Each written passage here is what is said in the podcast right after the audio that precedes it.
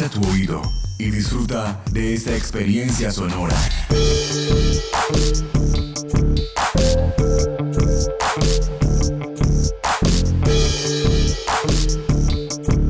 Este es un podcast UN Radio. La salud en Colombia, 30 años de transformaciones. Todo colombiano en algún momento se ha encontrado en una situación en la que ha sentido que el sistema actual de salud del país no responde a sus necesidades. Usted y yo hemos realizado enormes filas solicitando autorizaciones de servicios, tratamientos y medicamentos. Los medios de comunicación diariamente nos informan de las dificultades que se presentan en clínicas, hospitales y demás instituciones que prestan servicios de salud. Pero entonces, ¿qué es lo que ha pasado? ¿Cómo era antes el sistema de salud? Aprendamos con Unisalud. El doctor Jaime Urrego, médico de la Universidad Nacional y especialista de planeación del desarrollo de la Universidad de los Andes, actual profesor en la Universidad Nacional de Colombia, nos ayuda a hacer memoria.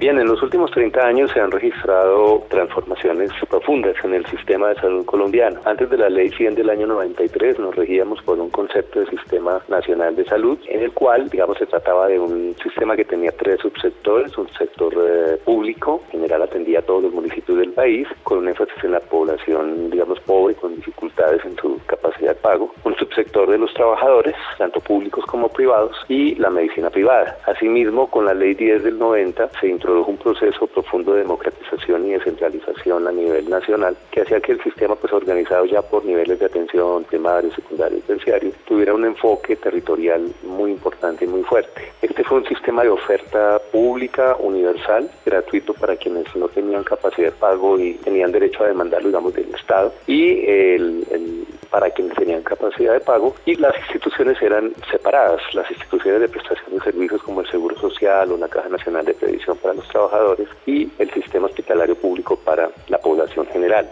Ese no era un sistema, digamos, regulado por el mercado. En los intereses económicos de los actores del sistema eran, digamos, no tenían poder estructurante ni estaban en el centro de la organización del sistema.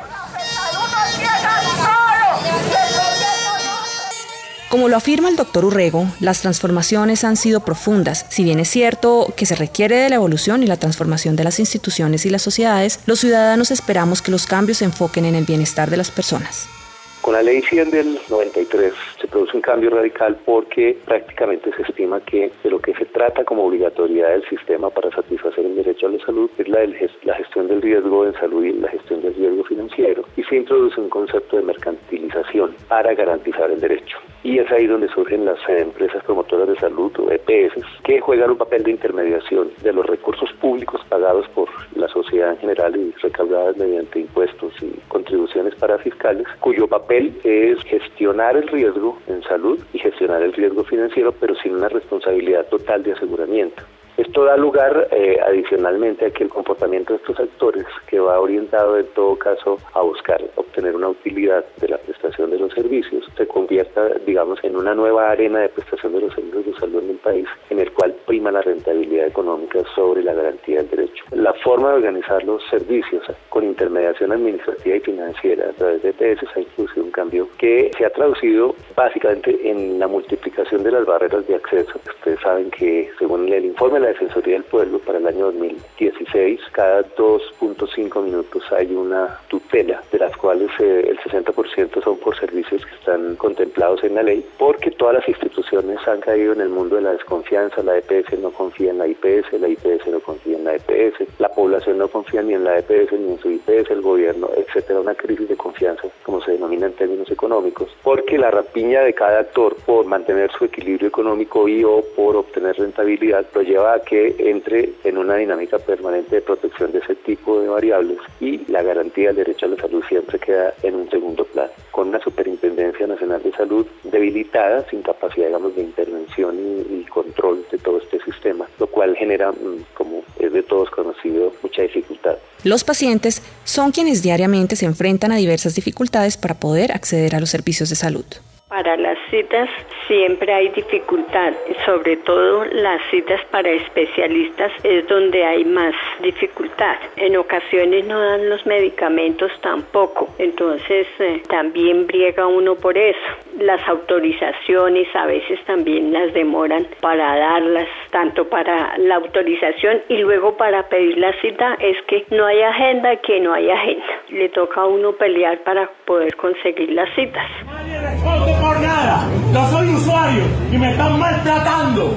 Necesito que me entreguen un medicamento para el dolor y no me lo entregan. Ahora nos quedan los retos. ¿Será necesario que el sistema de seguridad social en salud sea pensado desde otra óptica?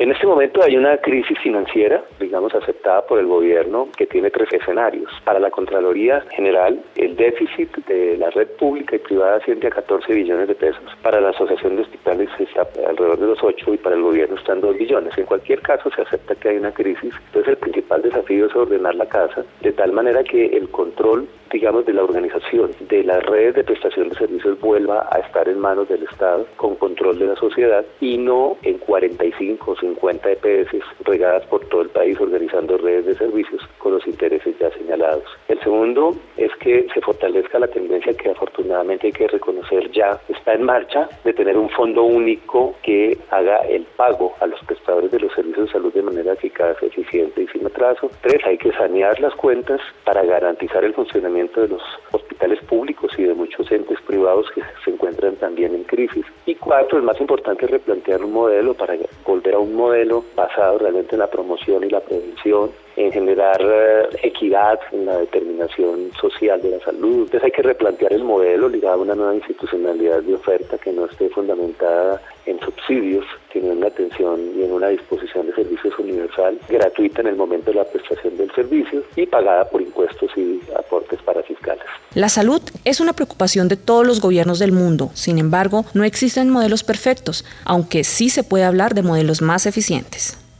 Este invento colombiano de las EPS es el único en el mundo. Hay unas aseguradoras en los Estados Unidos y ustedes saben que el sistema de salud norteamericano es el más ineficiente del mundo, emplea más del 17% del PIB y obtiene medianos y pobres resultados a nivel mundial. Pero después de eso no hay eh, un modelo que se parezca al colombiano. Entonces tenemos que aprender de muchas partes. Los chilenos intentaron montar algo similar, pero se devolvieron y montaron una fórmula mixta interesante. Pero si usted me pregunta por qué podemos nosotros resaltar, los sistemas como por ejemplo el costarricense, el brasileño, el eh, uruguayo y en Europa el sistema inglés siguen siendo referentes muy potentes porque son sistemas universales que tienden a la gratuidad basados en promoción y prevención, participación de la sociedad y se ha buscado regular que el interés económico no sea el que ordene la prestación y la organización de los servicios de salud. En ninguna parte del mundo el sistema de salud es perfecto. La invitación de Aprendamos con Unisalud es a pensar el sistema de salud colombiano desde la conservación de la salud y el bienestar de las personas, entendiendo que es necesaria la sostenibilidad financiera del sistema, pero conservando el equilibrio en relación con el acceso y los derechos. La doctora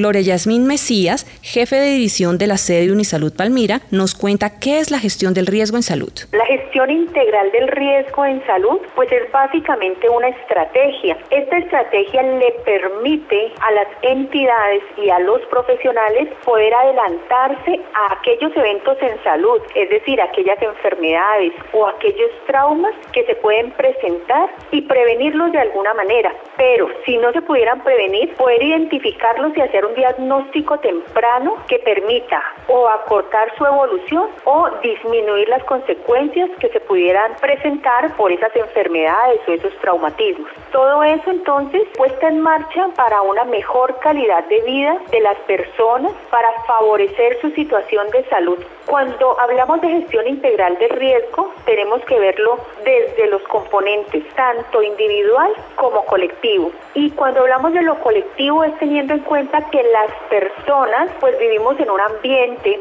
bien sea educativo, laboral, en el hogar, en la comunidad, y que esos ambientes también influyen en la salud de las personas. También es el momento de que como usuarios asumamos lo que nos corresponde y entendamos que el cuidado de la salud como sistema es una responsabilidad compartida en la que el individuo debe participar activamente. Como usuarios no podemos seguir incumpliendo citas, eso desangra el sistema. Tampoco podemos seguir haciendo mal uso de los tratamientos y medicamentos. No los dejemos vencer, tampoco los suspendamos bajo la excusa de que ya nos sentimos bien. Cada vez que tomamos estas decisiones afectamos el sistema y esto cuesta mucho dinero y recordemos que ese dinero finalmente sale de nuestro bolsillo. Aprendamos con Unisalud es una producción de la Unidad de Servicios de Salud de la Universidad Nacional de Colombia, Unisalud y UN Radio.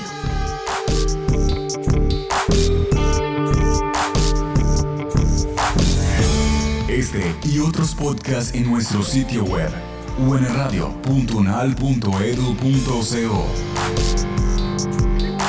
Podcast UN Radio 2018 Universidad Nacional de Colombia, Proyecto Cultural y Colectivo de Nación.